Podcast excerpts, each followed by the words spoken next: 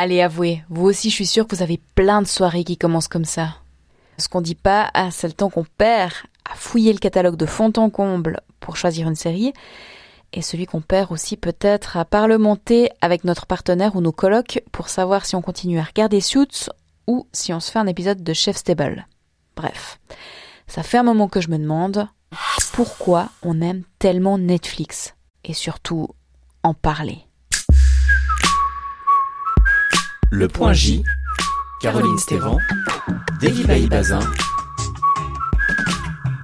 et Jessica Vial qui a en ce moment quatre séries en cours. Bon alors Netflix est loin d'être tout seul hein, sur le marché de la vidéo à la demande sur abonnement. D'ailleurs encore cette semaine, TV5 Monde a lancé sa propre offre. Mais j'ai l'impression que rien ne peut détrôner Netflix et ses séries comme star absolue des discussions entre potes ou de machines à café avec les collègues? Ils font l'actualité, ils marquent l'actualité comme un programme télé marquait l'actualité il y a 10 ou 15 ans. Ça, c'est la voix de Marie Turcan. Elle est rédactrice en chef du magazine Numérama. elle va expliquer dans ce point J quelques stratégies de com de Netflix et pourquoi il faut savoir nuancer les chiffres que communique la plateforme. Mais d'abord, j'ai voulu savoir quelle était la recette de Netflix pour nous rendre aussi accros. Alors, euh, le terme accro euh, laisse penser qu'il y a un peu quelque chose de malveillant derrière euh, derrière le, le, grand méchant Netflix, alors que globalement ils utilisent des méthodes qui sont un peu utilisées par tous les géants de la tech aujourd'hui, qui sont les algorithmes de recommandation, mais aussi la capacité à faire des bons contenus. Enfin, Netflix a réussi à engranger quasiment aujourd'hui 200 millions d'abonnés dans le monde, notamment parce que ça fait cinq ans qu'ils développent énormément énormément de nouvelles séries originales de nouveaux films originaux qui se positionnent sur les Oscars, qui se positionnent sur la qualité, en plus du divertissement. Et donc en fait, c'est un mélange de euh, un catalogue extrêmement éclectique qui fait qu'ils arrivent à toucher beaucoup beaucoup de gens. Et comme il y a toujours des nouveautés qui arrivent en ligne, les gens n'ont aucune raison de se désabonner. Alors c'est vrai, peut-être accro, c'est un mot, euh, c'est peut-être pas le bon terme, mais on est quand même, enfin, on parle de l'expression Netflix and chill qui est entrée un peu dans le langage mmh. courant. On parle de soirée Netflix. Oui, mais c'est parce que ça, euh, on parle de Netflix en ces termes parce que ça participe aussi de la manière dont la société a évolué. On regarde, avant on parlait du film de TF1 euh, en France à 20h50 euh, sur la, la, chaîne que tout le monde avait, et puis maintenant on parle juste de la nouvelle série Netflix qui sort le vendredi à 9h du matin. C'est juste un nouvel acteur puissant comme les diffuseurs des chaînes linéaires étaient puissantes il y a une quinzaine d'années. Et puis il y a ce petit côté peut-être un peu euh, exclusif, le fait de l'avoir ou pas, comme à l'époque on parlait de, de Canal+. C'est vrai qu'il y a peut-être un côté euh, qui peut paraître exclusif et en même temps, il faut savoir que pour euh, un abonnement Netflix, il y a au moins deux voire trois personnes qui vont se connecter et utiliser ce compte. Il y a beaucoup beaucoup de partage de comptes, beaucoup de mhm. partage de mots de passe. Netflix a toujours eu cette position de dire nous on s'en fiche, on est content que vous partagiez votre mot de passe. Alors en effet, ça leur sert bien, hein, c'est pas de l'altruisme, hein, c'est du capitalisme pur et dur, mais ça permet de, par exemple, en France, on a un Français sur dix qui a Netflix, mais plus de à peu près 18 millions de personnes qui ont déjà regardé Netflix dans le mois dernier. Donc ça veut dire que euh, c'est pour un compte, on a à peu près trois personnes. Donc le taux de pénétration dans la société est extrêmement ancré et extrêmement élevé, et ce qui fait qu'ils ont même que le côté exclusif est finalement un petit peu euh, galvaudé parce que euh, aujourd'hui si je veux regarder Netflix, je vais pouvoir regarder Netflix. Mais on parlait du côté club de Netflix. Alors à la fin de l'épisode, vous entendrez le témoignage d'un de mes collègues. Ouais. Vous savez Davy du short.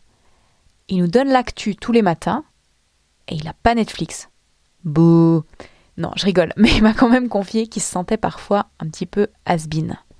Mais avant ça, revenons à l'entretien avec Marie Turcan. J'ai voulu savoir pourquoi Netflix restait le leader incontesté, alors qu'il y a d'autres concurrents au fond. Hein. Amazon, Disney ⁇ euh, ils sont tous dans le même filon. Bah, en fait, les autres concurrents Netflix fonctionnent. Hein. Il ne faut pas s'imaginer qu'il y a qu'un seul grand acteur qui domine. Alors oui, évidemment, il est leader et parce qu'ils ont un prix euh, assez bas et un taux de renouvellement de catalogue qui est élevé, qui fait que du coup c'est le produit attractif. Et puis c'est un peu, on a tendance à dire euh, chez les observateurs de la SVOD que Netflix c'est un peu un grand centre commercial en fait. Vous n'êtes pas sur euh, une ligne éditoriale très marquée. Il n'y a pas de ligne éditoriale Netflix. Il y a une plateforme sur laquelle vous pouvez trouver des films indépendants, du cinéma d'auteur, une comédie romantique complètement nulle, des dessins animés, des documentaires sur l'esclavagisme. Et puis moi, ce que va me proposer l'algorithme ne sera pas du tout ce qu'il va vous proposer à vous. C'est un peu la force de Netflix, c'est de finalement s'adresser à tout le monde et de pas être clivant du coup. Je pense que les Français seront et les Européens seront prêts à payer pour plusieurs services de SVOD. Après, la question que tout le monde se pose, c'est combien, jusqu'où les consommateurs seront prêts à aller, quoi. Est-ce que ça se joue aussi sur la guerre des algorithmes je suis pas extrêmement persuadée que l'algorithme de Netflix soit si brillant à un point que, un peu comme dans la science-fiction ou dans Black Mirror, on nous fait un peu, on aime bien se faire un peu peur en se disant genre oh là là, l'algorithme me connaît tellement bien.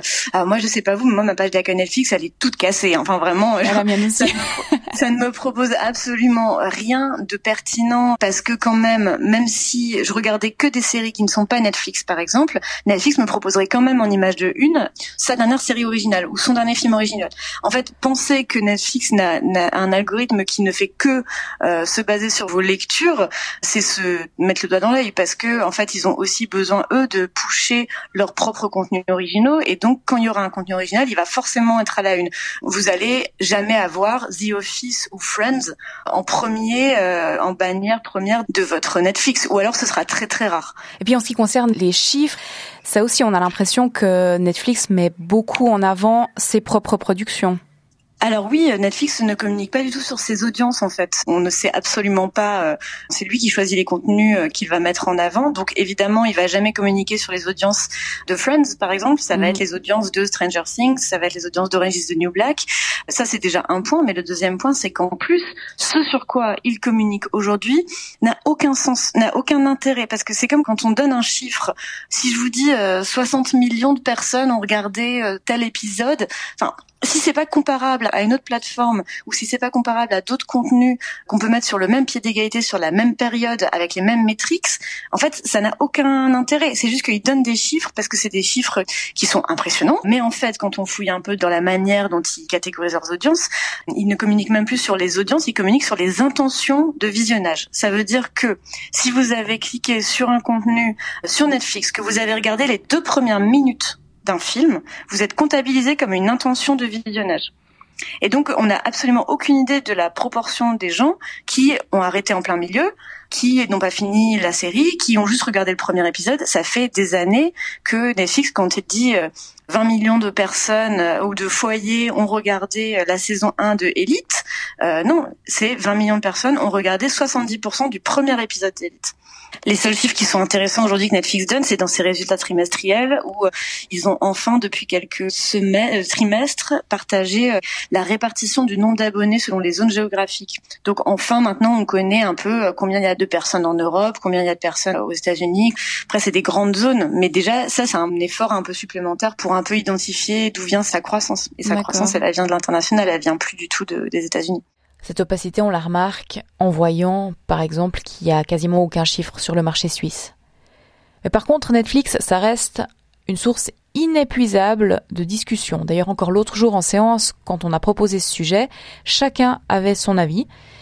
Il y a celle qui a créé son compte immédiatement dès que la plateforme est arrivée en Suisse, 2014. Il y a celle qui hésite à supprimer son abonnement parce qu'elle y trouve pas ce qu'elle recherche. Et puis il y a Davy. Alors moi j'ai pas Netflix et déjà tu vois, hein, je te l'avoue euh, de manière euh, un petit peu honteuse, genre euh, surtout tu le répètes à personne.